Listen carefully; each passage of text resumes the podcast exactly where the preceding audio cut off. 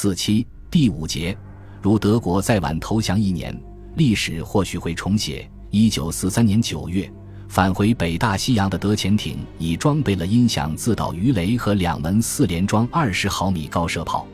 这些潜艇在九月十八日至二十三日对 ONSL 八和 ON 二零二护航运输队进行了多次攻击，取得了一些胜利。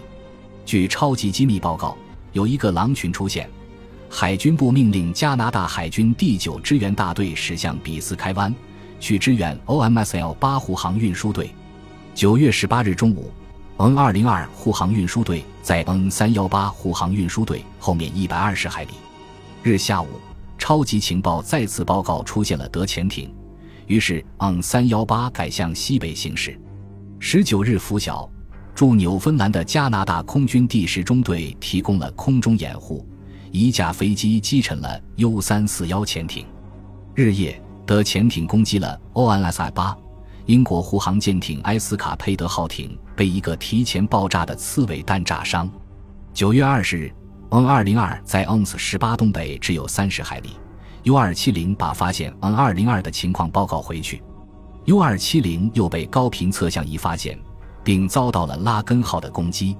就在拉根号失去声呐接触并准备发射深水炸弹时，被一颗德海军音响自导鱼雷击中，速度降了下来。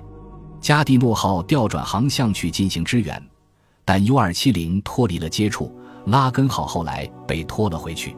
在这次攻击中，两艘商船被击沉，加蒂诺号和波利安瑟斯号遭到德海军音响自导鱼雷的攻击。拂晓。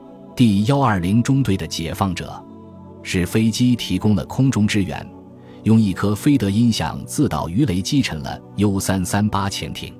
这时，两支护航运输队离得相当近。霍顿为了使作战变得简单一些，并为了协调护航艇舰艇的作战，于二十日中午命令 ONSL 八和 N 二零二采取联合行动。但是，所接到的命令已经变了样，而且漏掉了航向。结果，两支护航运输队处于混乱状态，直到黄昏才最后联合起来。第九支援大队于二十日下午赶到，在以后的战斗中，U 三零五潜艇击沉了该支援大队的圣克罗伊号护航舰。正当伊钦号赶来支援时，另一颗音响自导鱼雷在其尾后爆炸。夜间，德潜艇又发射了一些音响自导鱼雷，但都未命中。不过，U 九五二潜艇却成功击沉了波利安瑟斯号。二十一日，海面上出现了间断的浓雾，商船航空母舰上飞机只能在浓雾的间隙中进行巡逻。在后来战斗中，驱逐舰凯普尔号于二十二日晨击沉了 U 二二九潜艇。二十二日下午，浓雾消散，商船航空母舰的飞机起飞巡逻。同时，由加拿大空军第十中队的解放者式飞机提供支援。二十二日夜晚，U 六六六潜艇用一条音响自导鱼雷击沉了伊钦号。非常惨的是，伊钦号上载有圣克罗伊号和波利安瑟斯号上的全部幸存舰员。伊钦号被击沉后，只有三名舰员被救上来。在战斗中，U 二三八潜艇设法穿过了护航警戒幕，击沉了三艘船只。由于第十中队不增短强空中支援，的潜艇的攻击于二十三日停止下来，潜艇撤离了该水域。在几乎是连续作战的六天中，该海区的二十艘潜艇只击沉了六艘商船和三艘护航舰艇，的潜艇被击沉三艘，U 二二九、U 三三八和 U 三四幺。潜艇共发射了二十四条音响自导鱼雷。自己声称击沉了十二艘护航舰艇。一九四三年十月，第二支援大队及其护航航空母舰“搜索者号”被派到北大西洋去支援，估计可能遭到德海军音响自导鱼雷和自导炸弹攻击的各种护航运输队。这次作战的目的是试验能够对付音响自导鱼雷的各种安全航速，并打算击落一颗 HS 二九三滑翔炸弹。把残骸带回供科学家们研究。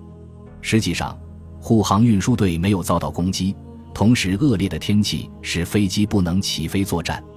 支援大队的舰艇不得不顶风停船，结果放弃了这次作战。在风暴中，烟巴哥号严重受损，搜索者号也遭到 U 六四八潜艇的攻击，幸好鱼雷未击中。在这次作战中，击沉两艘德潜艇，即 U 二二六和 U 八四二。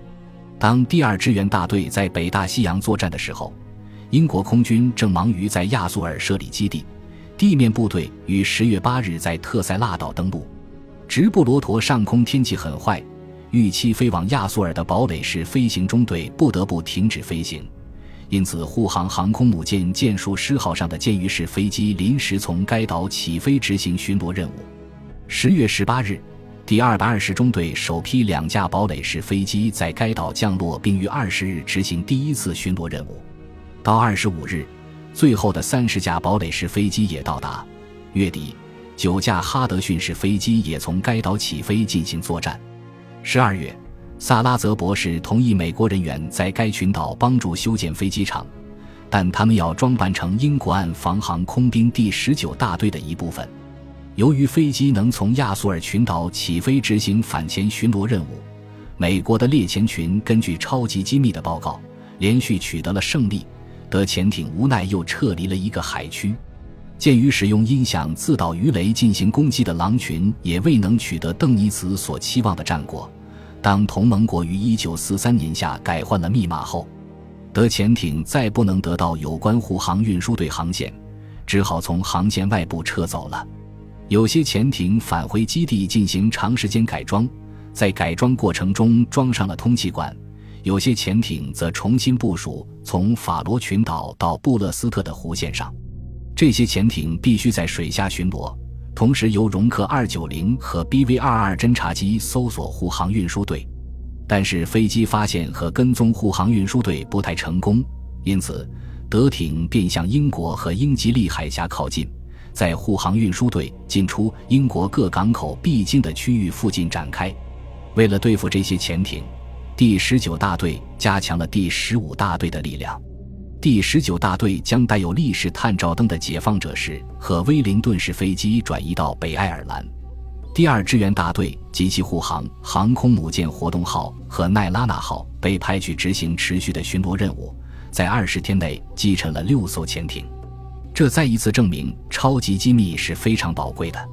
在一九四三年八月末，邓尼茨放宽了所谓禁止游艇出击的命令。休养三个月之后，有九支游艇前往大西洋作战。邓尼茨对游艇的新装备抱有极大希望。新装备包括改良过的电波探测仪、声控鱼雷。飞机的诱饵以及所有游艇上装备的强有力对空武器。九月初，第一批和第二第个十三支游艇先后驶出比斯开湾基地、德国以及挪威的基地。除了充电之外，在抵达菲尼斯特雷角之前，一直沿着西班牙的海岸前航。在第二批的十三支游艇中，U 六六九号被盟军的警戒机击沉。到九月尾，又有一支游艇被击沉了。但自德国的湾内攻击部队出动以来，却击落了盟军至少十三架飞机。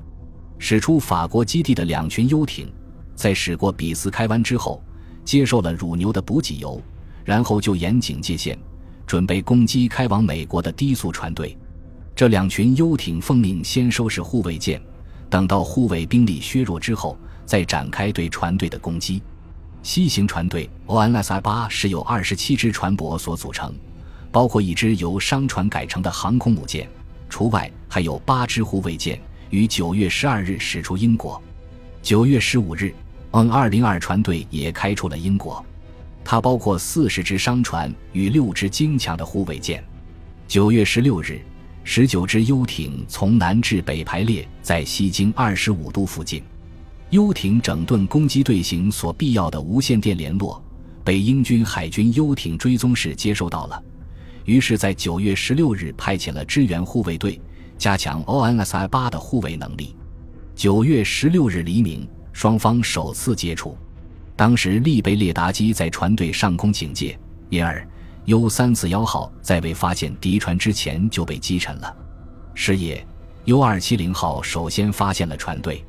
于是，他和另一只游艇施展了预备性的攻击行动。这种行动只是想试探护卫舰的力量而已。因而没有任何战果。到二十日夜，正式的攻击才开始。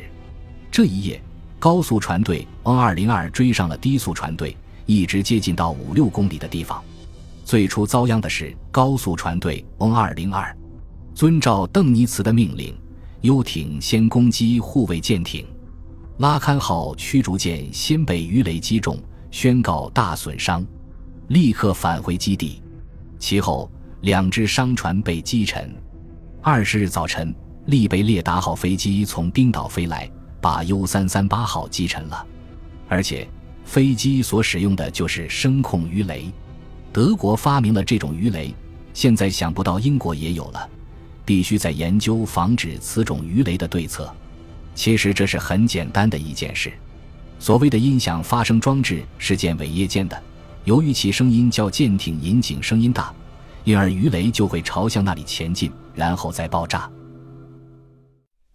本集播放完毕，感谢您的收听，喜欢请订阅加关注，主页有更多精彩内容。